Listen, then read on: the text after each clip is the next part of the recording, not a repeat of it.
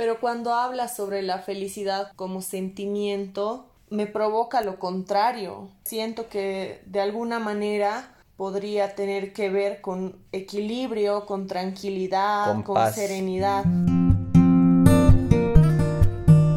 Una vez más, bienvenidos y bienvenidas a Sentir sin culpa, el podcast donde hablamos, sentimos y dejamos que todo esto fluya. Iván, ¿cómo estás? Hola Noelia y hola a la gente que nos está escuchando y bueno pues feliz por hablar de este tema que es tan tan lindo y que va seguramente a desentrañar algunas dudas que puede ser que alguna gente tenga al respecto. El anterior podcast nos sentíamos vulnerables porque hablábamos un poco sobre la tristeza. Hoy día hablaremos tal vez sobre lo contrario, sobre lo opuesto, sobre la felicidad. Así es, bueno en realidad ni tan contrario ni tan opuesto, porque al final del día uno también puede ser feliz mientras está atravesando problemas que le ponen triste. Hasta cierto punto la, la, felicidad es una decisión.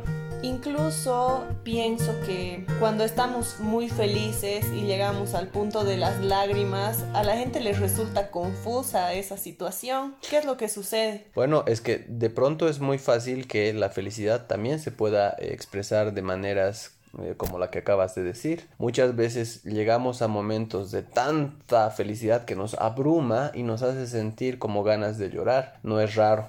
Me gustaría empezar el podcast preguntándote sobre qué cosas te hacen sentir feliz? ¿Qué cosas chiquitas a ti, Noelia, te hacen sentir feliz? Me hace sentir feliz compartir con mi familia, ver a mis sobrinas, jugar con ellas, reír a carcajadas. De pronto estar con gente que uno ama, tener la posibilidad de estar haciendo algo que a uno le encanta.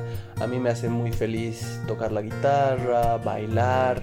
Y bueno, esto tiene que ver justamente con la felicidad en el sentido de las emociones. Recordemos que hay emociones y hay sentimientos. Esto ya lo hablábamos hace algún tiempo. La felicidad puede ser vivida como una emoción. Súper rápida. Muy, muy, muy, muy rápida y muy intensa. Pero también puede ser vivida como un sentimiento. Y ahí, cuando vivimos la felicidad como un sentimiento, no se siente tan fuerte, no se siente tan intensa como, por ejemplo, cuando estás riendo con, con, con tu sobrina, cuando estás eh, jugando o bailando cuando recibes una sorpresa. O cuando recibes una sorpresa agradable. De hecho, por eso es muy importante entender la diferencia entre estar feliz como emoción y estar feliz como sentimiento.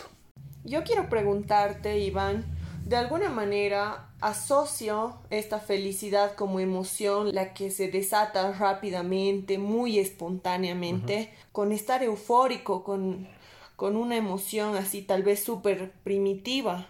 Bueno, de hecho sí, la felicidad es una emoción que se conoce como o es parte de las emociones que se conocen como las emociones expansivas.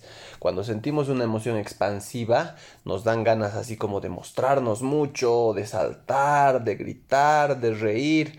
Y como emoción, la felicidad tiene que ver justamente con eso, ¿no? Con una expresión de exaltación precisamente, de exaltación además muy, muy agradable. Pero cuando hablas sobre la felicidad como sentimiento, me provoca lo contrario. O sea, siento que de alguna manera podría hacer clic, podría tener que ver con equilibrio, con tranquilidad, con, serenidad. Sí, sí, sí.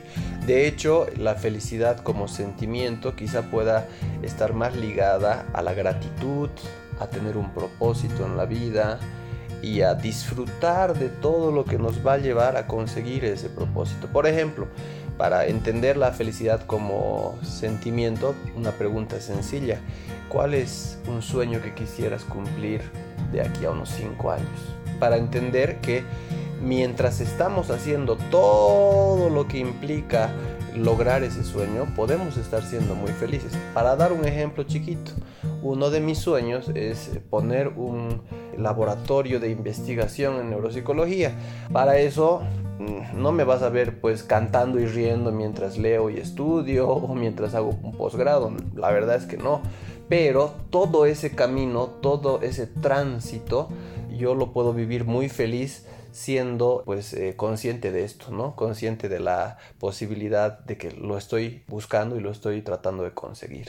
Entonces, la función de la felicidad sería, una de ellas sería ayudarnos a definir propósitos y a perseguirlos. Exactamente. Bueno, de hecho, como emoción, la felicidad se siente como el bienestar que estamos experimentando cuando hacemos algo súper, súper agradable. Por ejemplo, ya decíamos hace rato, bailar, tocar guitarra, estar con amigos, estar con nuestra familia. Pero cuando ya estamos hablando de la felicidad como sentimiento, la felicidad ya no se siente tan intensa, pero uno pues eh, entiende que el significado de lo que está haciendo le va a llevar a conseguir cosas lindas para su vida. Y ahí incluso lo desagradable se puede convertir en algo muy agradable y incluso lo que nos cansa o a veces hasta lo que nos puede llegar a aburrir adquiere otro significado cuando estamos conscientes de que estamos buscando algo más grande.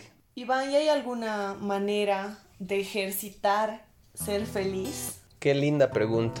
Y de hecho en psicología hay varios autores que hablan de eso precisamente, de la capacidad que tienen las personas felices para gratificarse, para hacer cosas bonitas por sí mismas y también para darle el sentido de gratificación. Para dar un ejemplo chiquito, cuando has logrado algo que querías hacer, por ejemplo, no sé, ir al gimnasio, terminar un, un trabajo que tenías, ¿de qué manera festejas, Noelia? Me hago un café, o tomo una copa alguna vez voy al salón y me hago algún arreglo, por ejemplo. O por ejemplo llamas a alguien que quieres mucho y compartes con esa persona y le cuentas o te compras un chocolate o estas cositas pequeñas que a veces nos hacen dar cuenta de que realmente nos estamos premiando, ¿no? La capacidad de autogratificarnos es una capacidad que podemos desarrollar. Alguna gente, de hecho la gente que tiende a deprimirse, no tiene tan desarrollada esa capacidad, no festeja las cosas que logra y pues es muy importante aprender no solamente a festejar las cosas que logramos, sino también a darle el significado de festejos, es decir, yo estoy haciendo esto porque me siento feliz por lo que he logrado, por lo que he conseguido.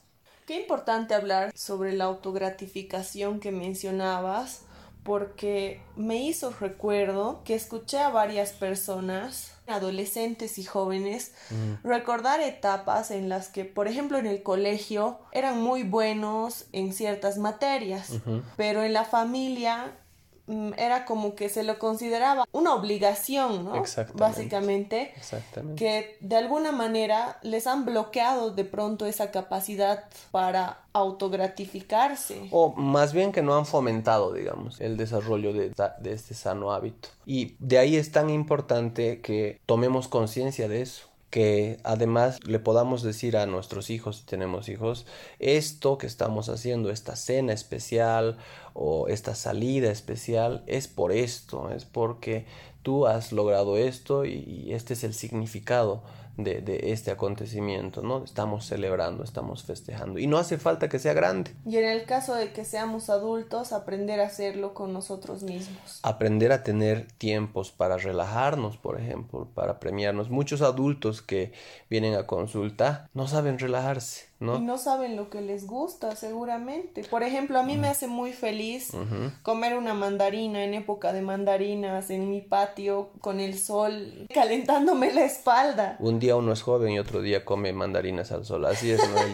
y precisamente por eso es que también la capacidad de festejar tampoco es que te la pueden enseñar ABCD, uno descubre sus propias formas de festejar. Alguna gente se toma una copa de vino, otra gente conversa con un amigo, otra gente simplemente se va a echar un ratito a hacer meditación, por ejemplo. Bueno, hay múltiples formas de autogratificarse y es responsabilidad de cada uno encontrar la que mejor le siente a cada uno. Entonces, para practicar aquello, tal vez es necesario que nos preguntemos qué me gusta, qué me hace feliz o qué quisiera recuperar de aquellos hábitos que tenía para sentirme bien conmigo misma.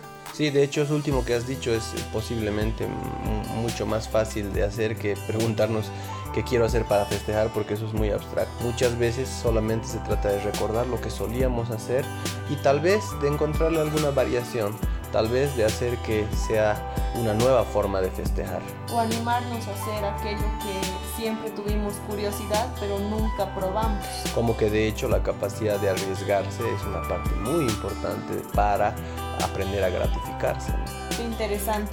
Seguro estaremos descubriendo más sobre las emociones, sobre los sentimientos, pero sin duda el capítulo de hoy nos está dejando mucho aprendizaje y a las personas que quieran participar hablando sobre emociones, les invitamos a que se pongan en contacto con nosotros, ¿no Iván? Así es, si quieres charlar con nosotros de alguna emoción, si tienes dudas, si quieres preguntar algo, escríbenos al, al CEIPI, al Facebook o al Instagram y bueno, pues vamos a estar felices de responder. Gracias Iván y estaremos conversando en el próximo episodio de Sentir sin culpa. Gracias, Noel.